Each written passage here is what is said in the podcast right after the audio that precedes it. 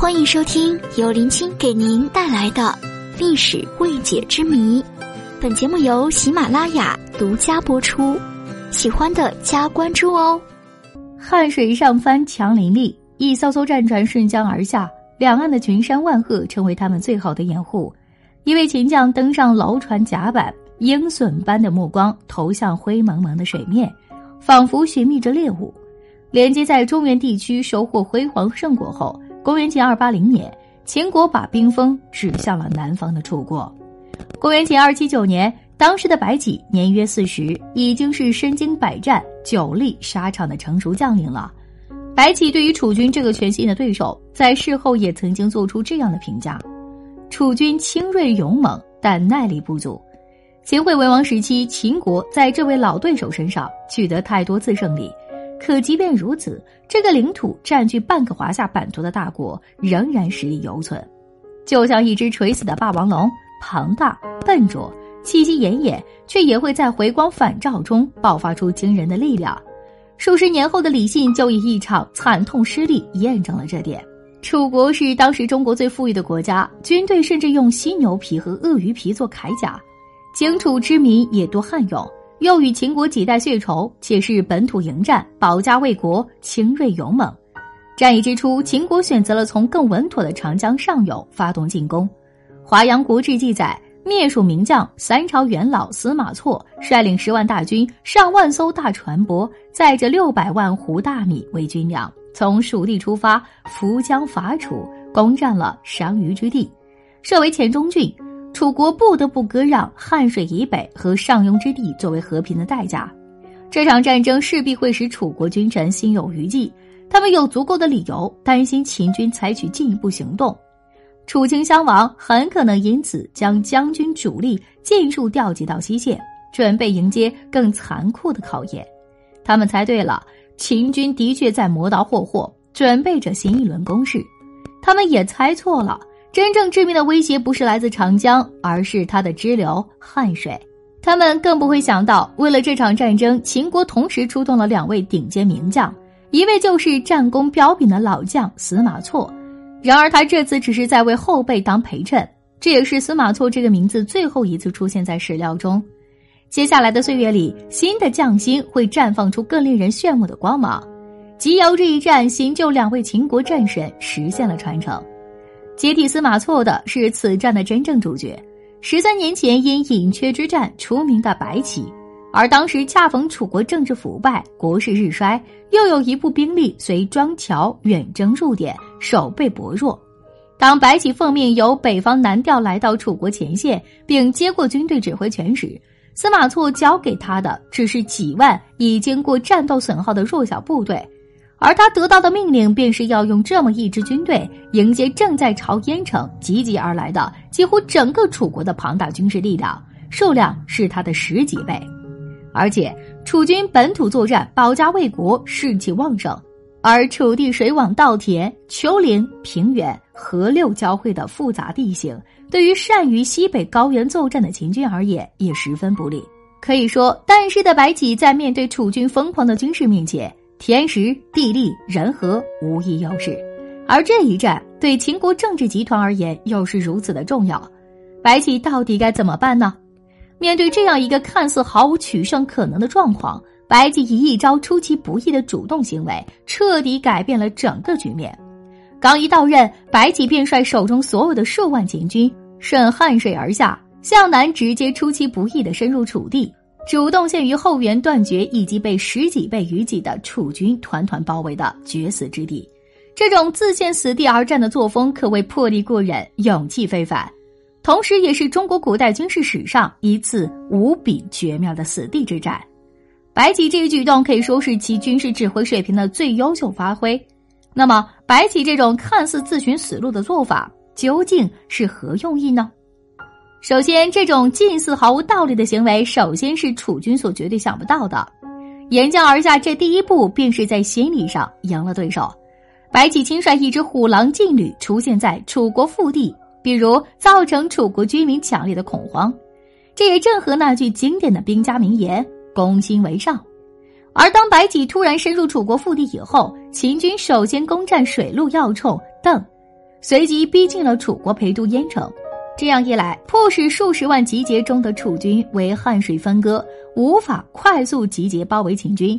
本土作战的楚军反被自己熟悉的地势所制约住，无法进行大规模的兵团会战。若楚军单独一军与秦军决战，楚军不及秦军英勇，则必为白起所破。白起正好可将楚军各个击破。若另选集结中心，汇集主力，全军再与秦军决战，为地形限制。则白起直接攻燕，跳出包围圈，另找机会与楚军决战。总之，当时战场的主动权完全掌握在白起手里。就这样，数十万楚军被白起率领的不及自己兵力十分之一数万秦军逼迫的，只能回援守燕。远处的燕城在雾气中依稀显露出轮廓。甲板上的白起已从斥候那里得知了燕城的守备情况，楚军主力已在燕城周遭集结完毕。算上城中百姓，人数多达数十万。他凝视着附近的山势，头脑飞快地运转着。片刻后，下令船队靠岸，将燕城周边探勘了一番后，白起将全部兵力隐藏到了燕城以西一百里外的山谷中。接下来的几天，秦军就像蒸发了一般，再也没出现在楚军的视野中。然而，就在某个看似平常的清晨，震天的轰鸣声从燕城西面传来。守军纷纷奔上城垣，顿时被眼前的一切惊得魂飞魄散。滔天的浊浪如万马奔腾般从山谷深处席卷而来，城外的郊野瞬间成了一片泽国，仿佛倒退回鸿蒙初开的时候。这就是白起的谋划。他在盐城郊外，如今的襄樊市五镇一带筑起了堤坝，拦阻了蛮河的水流，又从这条汉江支流向东秘密修筑了一条百里长渠。凭借这条后来被称为白起渠的水渠，秦军兵不血刃地毁灭了这座城池。水经注称，洪水冲垮了盐城的东北角，无数百姓都被水流冲走，数十万生灵死于城东，以致那一带弥漫着浓郁的尸臭。附近一处湖泊也因此被称为臭池。而此时的秦军早已如同率先扑倒几只猎物后的猛兽一样，冲向下一个目标了。如同狂飙突进，秦军的船队席卷了汉水流域，他们所经之处拆毁了桥梁，焚烧了船旗，掠夺了粮食，连战连捷，也使士气加倍高涨。暮年回忆起那一战时，白起描述道：“秦中士卒以军中为家，将帅为父母，不约而亲，不谋而信，一心同工，死不悬重。”这一阶段，白起总共攻下了燕、邓等五城，无从知晓楚军是否尝试着夺回他们。从结果来看，没有成功，因为在那之后，秦昭王就赦免了国中的很多罪犯，并将他们迁徙到这些城池中驻守。这一年剩余的时光，白起选择了让士兵们休整。第二年，猛兽再度出山，秦军沿着汉水继续南下，攻克晋陵之后，浩渺无垠的云梦泽已展露在眼前。秦军周师由此掉头向西，此时他们的战略目标再清晰不过，正是楚国都城郢都。不多久，盐城之下数十万楚军云集于此，被迫居城而守。白起此时身处绝地，后援已断，所以必须速战速决，不能拖延。而几十万大军把守的。汴尹军至燕都，哪是几万人马一时三刻所能拿下的？于是，白起引军至燕西百里的。凤翔县屯兵。汉水之畔，残阳如血；大江之上，通体赤红，真有如一江血水在奔腾汹涌。白起真正杀招也随之亮剑，几十万楚军主力严守燕都，等着秦兵因为后勤断绝饿死；而白起却派出几千秦兵，在离燕城约一百里的蛮河五镇筑坝拦河，又自这条汉江支流东西向秘密修筑一条百里长渠。一切就绪，只待一敲，决定燕城内外数十万楚军和数十万燕地百姓的生死。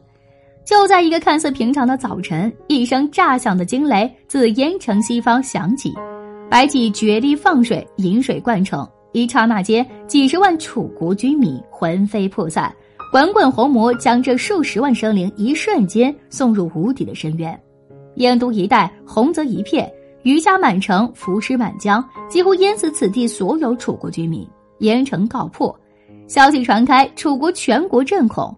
此前守土卫国的高昂士气被彻底粉碎，白起依旧没有满足。郢都以西的长江中游是三峡中最为险要的西陵峡，那里就立着西陵、夷陵两城，他们隔江对望，正如一双封锁住江面的铁锁，他们也很快落入继续逆江西进的秦军手中。这场胜利除了战略意义，更有巨大的政治意义。夷陵是楚国历代先王的陵寝所在。为了进一步摧毁楚人的斗志，白起下令焚烧楚王陵。冲天烈火映红了西陵峡的峭壁，滚滚热浪扭曲了松柏森森的楚王陵。这一幕给万千楚人伤痕累累的西陵再撒上一把盐。成为他们国史上又一次奇耻大辱。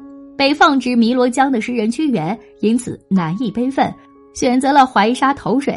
许多年后，随平原君的前往楚国救援的毛遂，仍不忘在楚考烈王面前揭对方的伤疤。一战而举烟影，再战而烧夷陵，三战而辱王之先人，此百世之怨。他还将秦国战神贬低为小数子。如果不是有意激将，那只能说他太过狂妄。须知，中白起一事，几乎没人能在战场上正面击败他。秦军在楚国腹地再次展现了十四年前乙缺大战时的场景：战未尝不胜，攻未尝不取，所挡未尝不破。白起趁胜直下楚国又一重镇西陵。次年，公元前二七八年，白起再攻楚国，攻克楚都城郢都，焚毁夷陵。秦至郢为南郡，白起受封武安君。此役秦选择最佳出兵时机和进军路线，取得攻楚的战略主动。孤军客战楚境，其余死地求生，集中使用兵力，务在速决，基础要害，终收破楚之效。攻燕郢之战显示出白起非凡的胆略和精明的作战指导。白起趁楚王城之不修，边备废池之机，采取逃生战术。连续进攻深入楚境，攻拔楚都郢。白起在攻打燕时采取的决水攻城战术，是战争史上的一个创举。此战的胜利进一步打击和削弱了楚的实力，从此楚国更加衰弱。此战的胜利也为秦军集中兵力、东攻三晋、循序渐进的实施兼并天下的战略计划，创造了极为有利的形势。又一年，公元前二七七年，白起第三次攻蜀，迅速攻克乌，随即又南下平定黔中。秦主以乌地为乌郡，黔中地为黔中郡。于是秦逼楚东西之战结束。秦遂沿有楚西江汉相黔之地。楚国未必秦军威势，请襄王迁徙国都于陈，后又迁都到寿春。影响我国文学史的那位著名爱国诗人屈原，痛感国家沦亡，投汨罗江自尽。与之相对，楚国在这次毁灭性的打击之后，也不畏其两国的后尘。正式退出了争霸行列。